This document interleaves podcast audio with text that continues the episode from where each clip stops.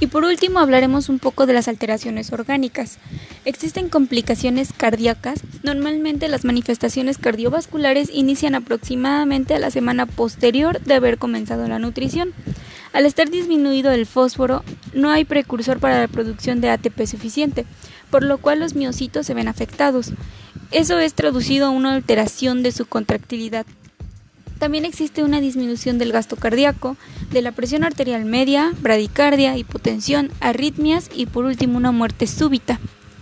Hablando de las complicaciones hematológicas, la disminución del fosfato compromete la función plaquetaria, pudiendo desarrollar trombocitopenia y secundariamente hemorragias.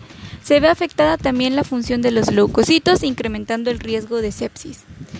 En complicaciones respiratorias, la manifestación clínica aparece como un descenso en la capacidad vital.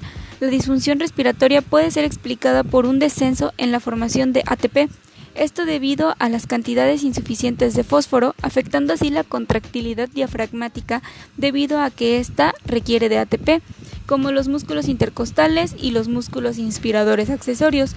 En este caso se ven afectados necesitando el paciente apoyo de ventilación mecánica. En complicaciones neuromusculares, en los pacientes con síndrome de realimentación que desarrollen disfunción neurológica hay que considerar la posibilidad de una encefalopatía. Por otro lado, las alteraciones inducen a la debilidad muscular y ruptura del sarcolema causando rhabdomiólisis, la cual puede generar necrosis tubular aguda, esto comúnmente en pacientes alcohólicos que desarrollan síndrome de realimentación.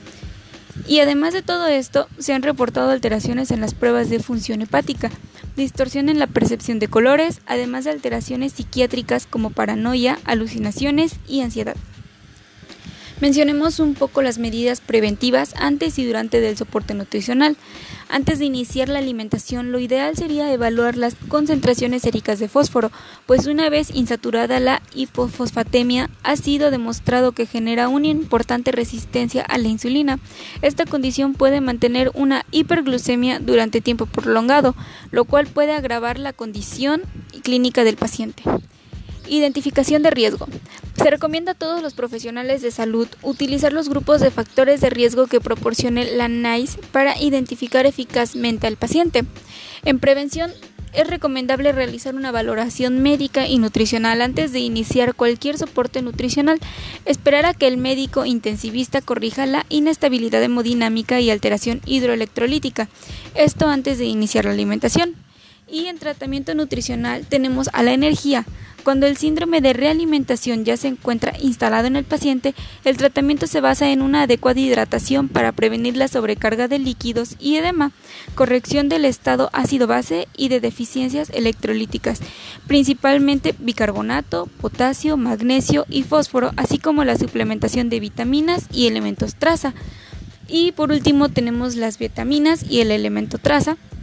Se recomienda iniciar con tiamina 300 miligramos por 3 dosis el día de inicio, seguida de 300 miligramos al día. Ácido fólico 5 miligramos al día. Fósforo de 0.3 a 0.6 miligramos o kilogramos al día.